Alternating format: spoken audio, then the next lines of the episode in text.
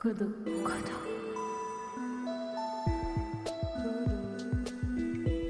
Codo. Codo. Aujourd'hui, au micro de Codo, on met à l'honneur Lorraine Alexander et Ghalia Elsrakbi. When we were in New York, um, investigating a neighborhood called Little Syria. It's a neighborhood in Manhattan and it was demolished in the 40s. We kind of started thinking about what happened to all these places that we leave behind or they demolish and we move somewhere else and sometimes we leave them because it's our choice to leave but sometimes we are forced to leave this place En 2009, la Sud-Africaine Lorraine et la Syrienne Ghalia ont fondé Foundland Collective, qui est basée depuis 2014 entre Amsterdam et Le Caire. La collaboration du duo explore des récits politiques et historiques sous-représentés, en travaillant avec des archives via l'art, le design, l'écriture, les formats éducatifs, la réalisation de vidéos ou encore via la narration. Elles ont donné des conférences et proposé des expositions partout en Europe, aux États-Unis et au Moyen-Orient. La conférence qu'on vous présente aujourd'hui examine la méthodologie de Memory Archive comme point de départ de la réflexion. Le duo explore les interrelations entre la mémoire et l'architecture en considérant comment la documentation personnelle des ruines liées au conflit pourrait éventuellement fonctionner comme un précieux contre-archivage des récits des médias traditionnels. Bonne écoute. Hi, good morning, everybody. Um, I know you've all been paying attention for a long time now, so uh, really happy to to um, try and keep this as short as possible. Uh, we'll be reading a little bit to try and make that happen. Um, so, just to introduce us, we are known as Foundland Collective. So, foundland.info is our website. You can look up more of our projects there. My name is Lauren Alexander, and this is Ghalia Elsrakbi next to me. And um, yeah, we've been working as Co- uh, Foundland Collective since 2009. Um, Ghalia is originally from Damascus in Syria, and I'm from Cape Town in South Africa. And we met when we were doing our post uh, or our master studies in Amsterdam, and we first started together, uh, working together then. Um, today we are based between uh, Amsterdam, where I'm living, and Ghalia is based in Cairo in Egypt. So we've we're working together for a long time, and now it's developed into a long distance relationship. Um, we both come from a background in graphic design um, and have, after that, done postgraduate studies in more in fine arts um, or theory theory related studies. Today, we are really engaged in teaching. Um, we are both uh, teachers, or I'm teaching at the Royal Academy of Arts in The Hague, in the Netherlands. Um, and Ghalia is since recently the director of the graphic design program in Cairo in Egypt at the American University. Um, so, uh, since starting Foundland uh, 10 years ago and, and still today, uh, we see it as an independent design research platform for ourselves. What you see here is some of the kind of PR images that we've made for ourselves over the over the years. Retrouvez le document présenté sur codotalks.com.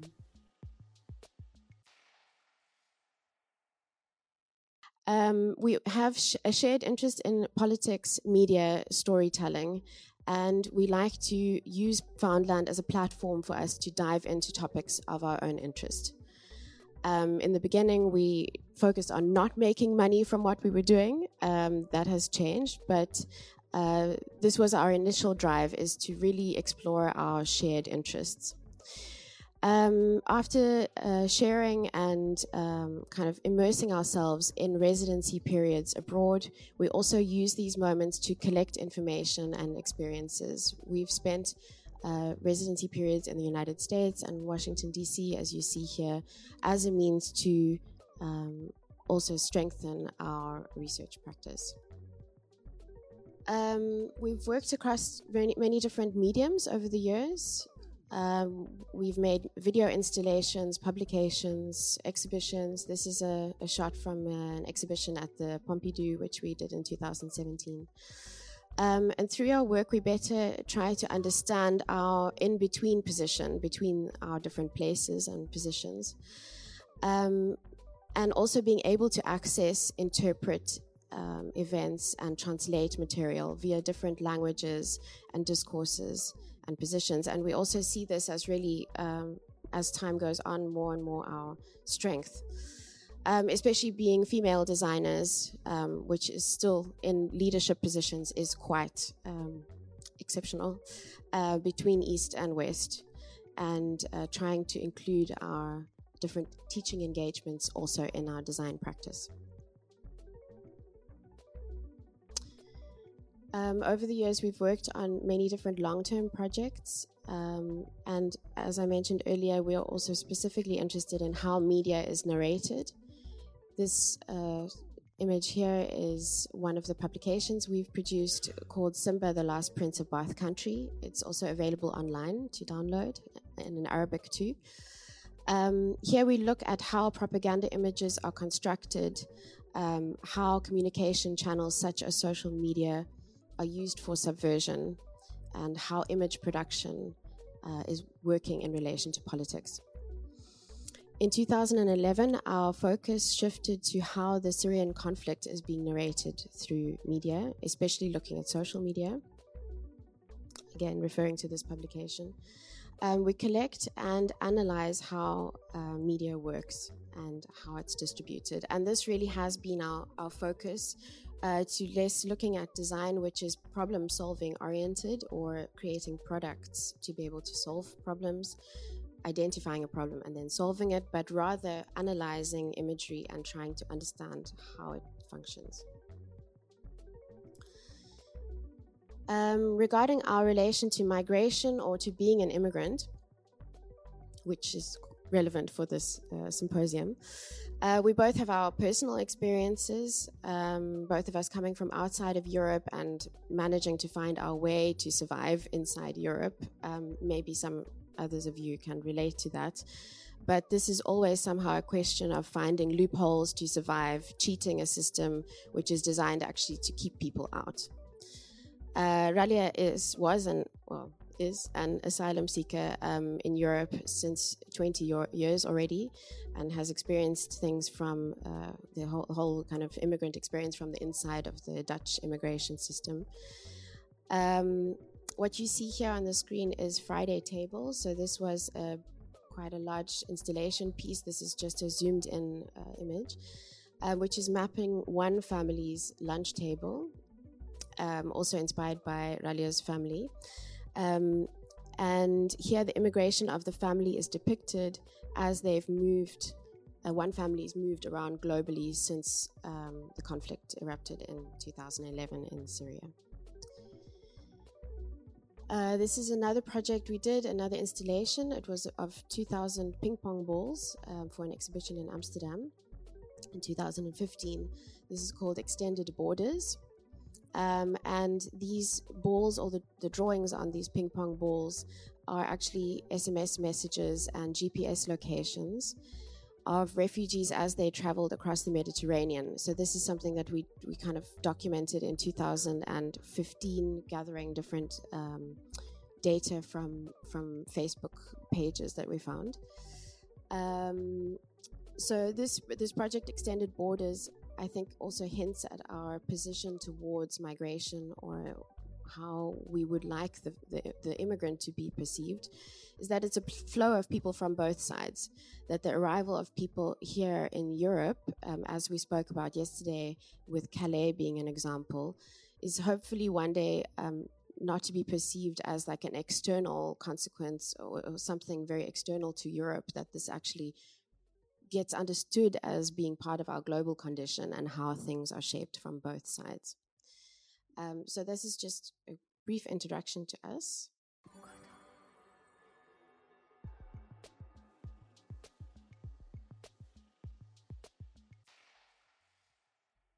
So, as Lauren actually uh, explained earlier, that uh, our practice is, is a kind of like um, um, a, a, tool to fulfill our desire to understand um, what's really happening around us. And when we talk about migration and uh, our identity related to this history of migration, we were looking into examples um, in history um, that, and stories to kind of learn more about what's happening now.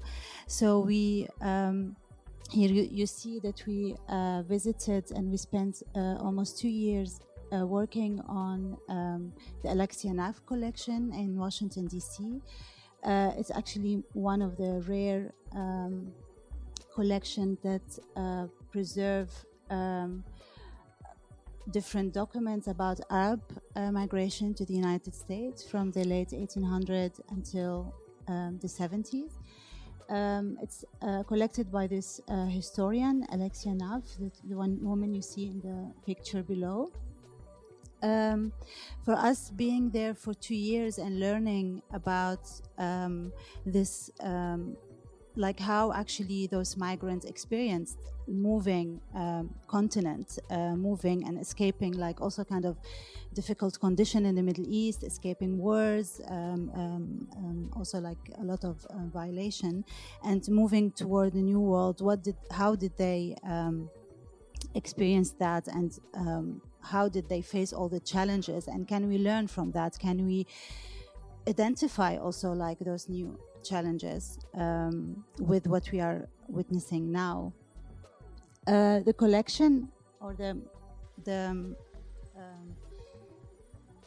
archive was quite overwhelming and um, kind of because it's most of it also in Arabic was not so well um, studied because lack of money and uh, research.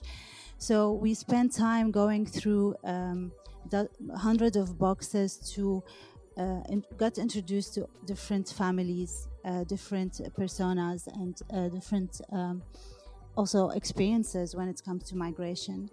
Um, what was interested also interesting for us also like to learn how did they identify themselves as newcomers how did they how they dealt with their um, well past identities what they brought with them from home and how they used it to actually conquer and uh, uh, begin a new life. Um, we decided to um, maybe I go to the the slide first. We decided to focus on uh, each time to tell those stories. Uh, to we focus on choosing individuals or choosing um, experiences that we um, believe that they could mean a lot for now and for this uh, actually new um, waves of migrants uh, coming um, in different from different places, not only from Syria, and introduce those kind of stories again into the community in different kind of formats. Um, the first story was about uh, this couple, uh, Adla and Amir Khaddaj, they are uh, musicians, uh, originally Lebanese from Mount Lebanon. They um, traveled and worked in the Middle East in the 40s, and in 47 they uh, moved uh, to the United States and started and tried to start their career as a, singers and. Um, they, they toured the United States to sing a specific kind of music. It's called Zajal it's a kind of um, yeah what we call now rapping, but in, it's a kind of improvisation of uh, um, uh, lyrics uh, with music. The lyrics is usually about relation to um, homeland, nature, um, all this kind of uh, actually social um, layers, how actually people lived back then and still live, is kind of um, um, co- uh, conveyed in this kind of style of music. Um, one of the formats that we decided to use to tell the story is like we organize and facilitate different gatherings with uh, first with friends and uh, people we know and then with other strangers to uh, present again those stories using the archival material to also discuss what this mean for us now and uh, if we identify um, something with those stories, what we think about it. Of course, for many people, those stories are completely not known, it's completely forgotten. So it was a way for us to activate this. Um, the, activate the archive again and to use it as a tool to reflect on what we're actually um, feeling now or challenging now. This was like the outcome of the first um, um, story we made a movie, uh, almost 22 minutes, um, was screened in different like um, places. Um, the the movie is a kind of a different chapter, and each chapter talk about um, uh, one part of the Amir and Adla's life. We used, as you see, like uh, part of it, like the archival material that we found in the collection. We also used different to to just put it in a context, like different uh, footage also archival footage from um, the archive to, to give a context to the story to understand where they were living um, at that time with um, the background is more the uh, contemporary um, um, rendering of the place uh, as we see it now. Um, the story is narrated by um, a guy called Maher. We will meet him again in another project. He's also a recent refugee. He's also a musician. So we uh, like to work with Maher also because he is kind of facing the same situation but in a different time um, um, like now recently and to see how he actually um, uh, feels about um, learning the story of Amr and, Khadla, uh, and Adla and also telling the story with his own voice. Um, what we also try um, for us it was really kind of this experience of being in the archive and uh, knowing all this and and, and uh, learning about it. We also we always kind of keen about how to share this. Uh, what what we what is our role um, and what we can um, invent uh, like new um, tools to do that. But also that could be meaningful not only for us as makers or as facilitator but also to other people. So one of the things that we found in their uh, collection was um, lyrics from those zajal songs. So you see here like a, a copy of one of the songs. So um, actually they used to improvise and uh, then typewrite them and they took take it with them to um, while uh, traveling. What was funny about it that uh, those papers were uh, used and recycled again by them. So when they give it to the collection to Alixa Naff that was collecting, it was not meant to be the lyrics that they want to preserve. They want to preserve another information. But on the back of this paper, we found the lyrics that we find very important for us. So actually, sometimes people they're also not aware of the value of what they want to preserve when you ask them to to give something to that they want to keep sometimes they they don't know so we took those lyrics uh, and we went to cairo to try to find if there is any existing records of of those actually of this music because zajal is uh, usually performed by so many singers, not only them, they perform it. It could ha- happen that someone else is performing that. And we tried to, because we found the text, but we couldn't find the music. So um, how to how to do that? So we went again to the Netherlands and we worked with three musicians. They are Syrians, um, and they are also coming from a specific um, uh, places and villages that also use zajal as a kind as a form of um, um, uh, singing. Uh, they do in weddings, in celebration, but also even in, in, kind of really simple gatherings. And we gave them the text and we asked, asked them to improvise and to, uh, we recorded those th- songs again and we used them in the film as a, a, background. So we didn't use the original songs of Adla and Amir because also we didn't find so many recordings, but we used the new actually uh, performed songs by the new migrants.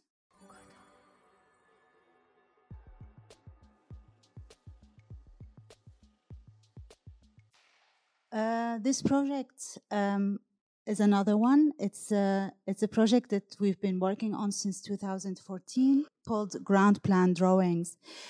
Um, when we were in New York, um, investigating a neighborhood called Little Syria. It's an it's a neighborhood in in uh, Manhattan, and it was demolished in the 40s. Um, we kind of um, started thinking about what happened to all these kind of places that we leave behind or they demolish and we move somewhere else. And sometimes um, we we leave them because it's our choice to leave but sometimes we are forced to leave this place.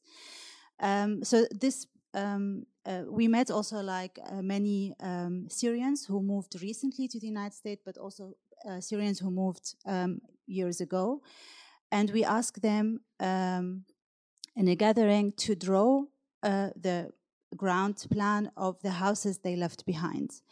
Uh, we didn't really put any limitation about what the drawing should say.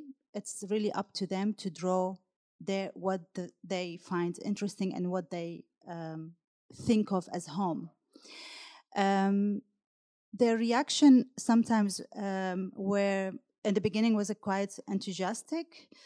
Uh, and the act of drawing really uh, triggered a lot of kind of nostalgic uh, memories, but also sometimes uh, they were confronted with um, bad memories or like, um, and some of them uh, also completely refused to do it because it was a kind of very painful process to do at that time.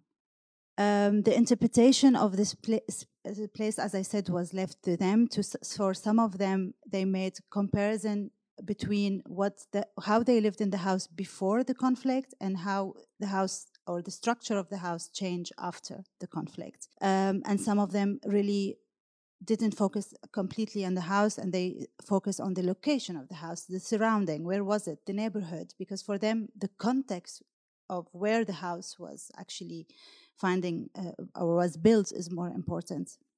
We um, also like the way how they draw the houses was completely different. So per, some participant they did it immediately and some uh, really wanted to think about how they are going to do it before doing it.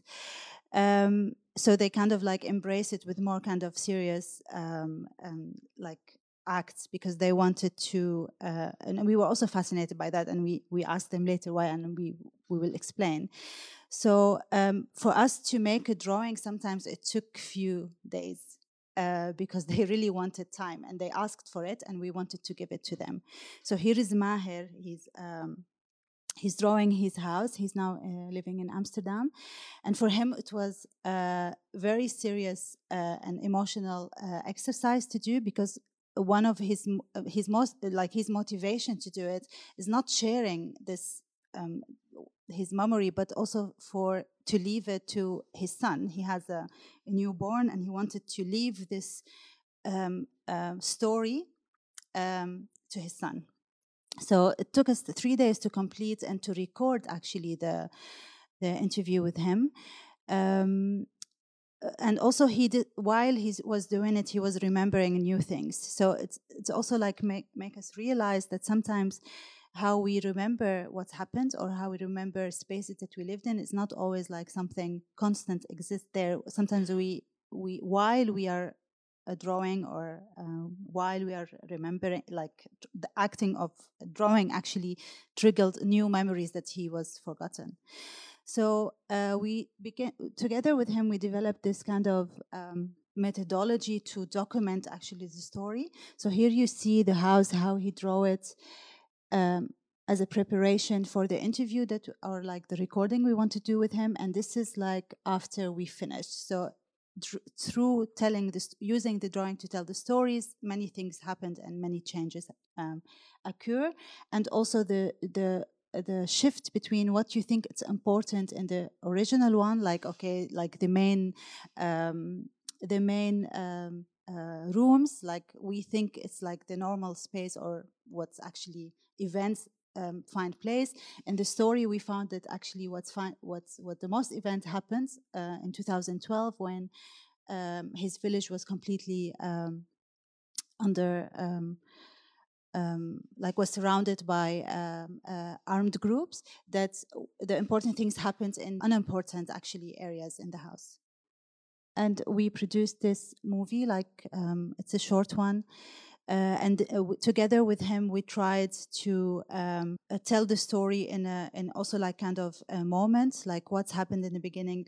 We tried to actually create um, a linear narrative for also uh, people to understand what's what's happened. I think we maybe moved to show like piece of of it. Retrouvez la vidéo sur codotalks.com. my grandfather house. So the most important about it, they had really thick walls. It's about like 50 centimeters, which like really nice. People could stay in this room. and the last two days of the of December when the fight was really huge and crazy. So we thought like, yeah, okay, we feel like it's gonna stop soon, maybe in a few days. We hear like they are coming soon and they could reach many uh, places around the town. So it means they are coming soon, but we didn't know like when is it soon? So is it after two days or one day? So I thought like, yeah, okay, let's get prepared and in any time they come, we can be ready. So we had to hide um, the expensive stuff like gold, money, and also the medicine because we had a lot of it to help my uncles and my aunt. So I could hide the money and some gold in the electric sockets around the shoulder in many different places, even in the kitchen or in the shower.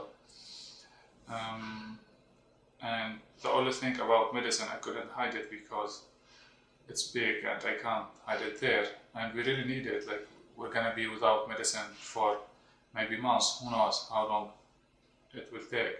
So I thought, okay, we have. Uh, I could find like just small place between the old and the new house. It's between the two walls. Um, so I could just throw it there, put it in a bag, throw it there, put some sands on it, so it will look dirty. And they will think like yeah, it's just trash. So I did that, and I thought like okay, after a while I'm gonna take it. I'm gonna figure out how to take it out. But most important, just to save it now.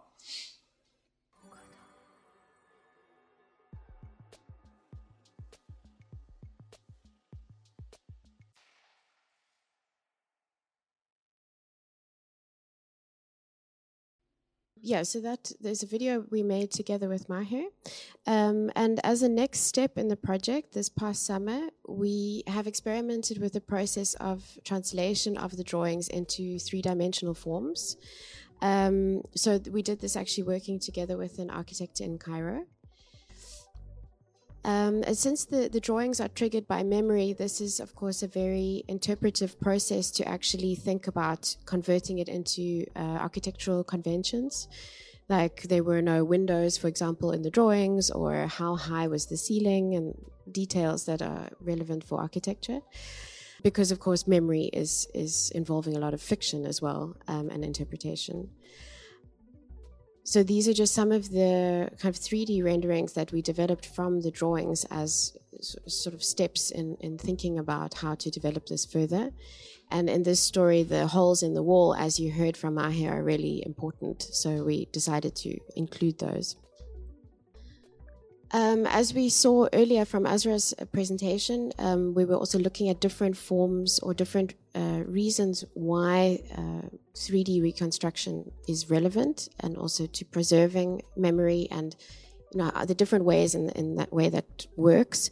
Um, what you see on the left is just a one for one uh, reconstruction of a, like an artifact to for the purpose of maybe moving it around, um, maybe ensuring that it's preserved for a longer period.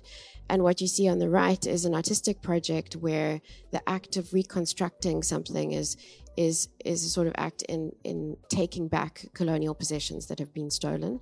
So there's a, two different modes that we thought are useful maybe for the 3D object and how that can be used. So this was the model actually that we that we created um, from one of the drawings. This is a conversation between, or it, it's developed by a brother and a sister, Marwa and Omar. And um, this house really sort of shaped, um, yeah, the family's uh, destiny, like where they would also be living um, after these events took place. And the story was narrated by the brother who experienced the space first time, uh, firsthand, and then he told the story to his sister, and then she told the story to us, and we uh, sat with her to interpret that in kind of many iterations. We wanted to experiment with uh, using audio uh, together with these models to understand how that would work together. That if you would uh, listen to the memory of what happened in the home, uh, how that would would kind of function together. Uh, this we showed for the first time in Amman at the Design Week. Um, so we tried out the 3D model visualizations um, in the exhibition together with the with the audio, and that was both in English and Arabic. Yeah, that's true. Um, okay. All right. Uh, this is a publication that we made together with, like, drawing together all the the drawings so far. Um, there are about thirty drawings in total, and this is a nice way to also distribute what we've collected and to provide translations as well for the drawings. And we also took the opportunity to to write a text which kind of tries to flesh out uh, this idea of drawing and exchanging and what that means.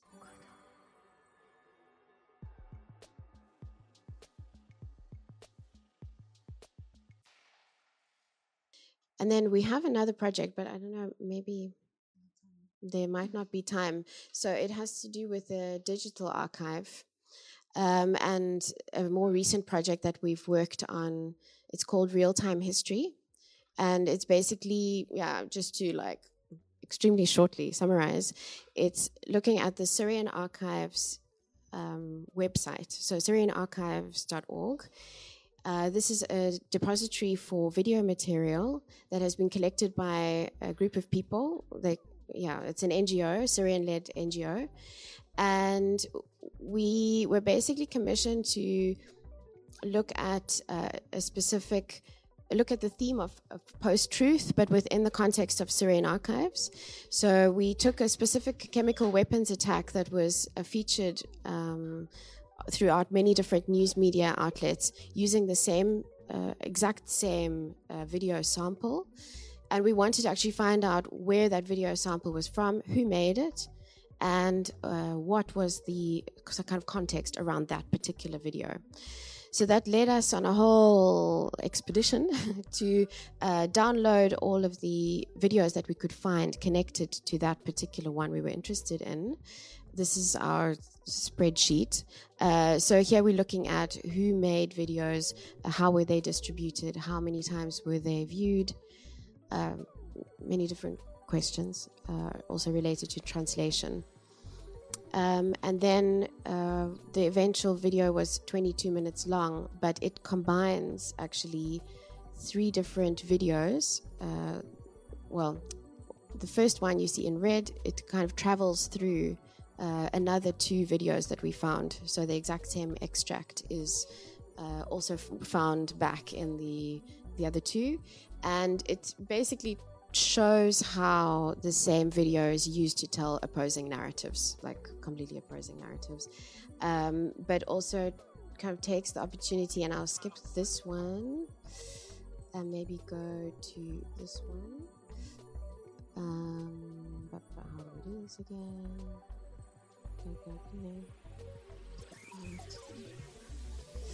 Um, and this is just for you to have a look at. Ah, yeah. Um, what we wanted to do is play these videos real time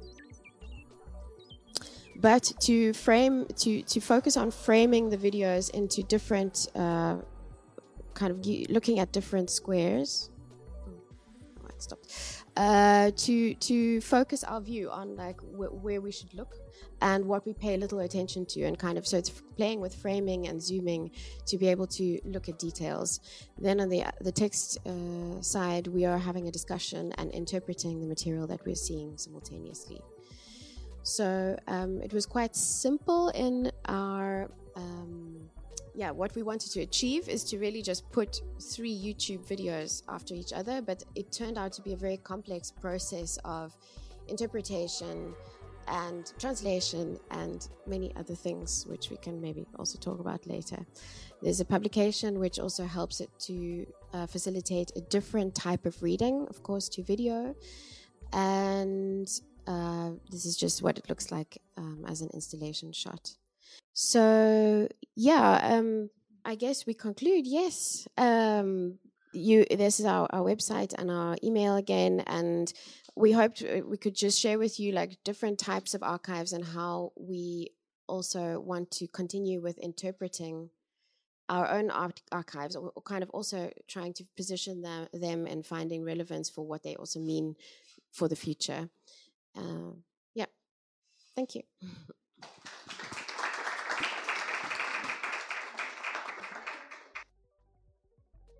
Merci d'avoir écouté cette conférence jusqu'à la fin. Elle est extraite du cycle Towards Sharing Common Futures qui se tient à l'école des Arts Déco de Paris. Pour retrouver les documents, les PDF, images ou vidéos présentés lors des conférences, rendez-vous sur codotalks.com. Vous y retrouverez également les autres conférences du cycle. Si le podcast vous a plu, parlez-en autour de vous et mettez-nous un maximum d'étoiles sur vos applications préférées. On se retrouve aussi sur les réseaux sociaux at Codotalks pour découvrir les intervenants et les prochains rendez-vous inédits. Merci à toutes les personnes qui ont participé de près ou de loin à la réalisation de ce podcast. Vous êtes incroyables. Et surtout, n'oubliez pas de partager le savoir et reprenez connaissance.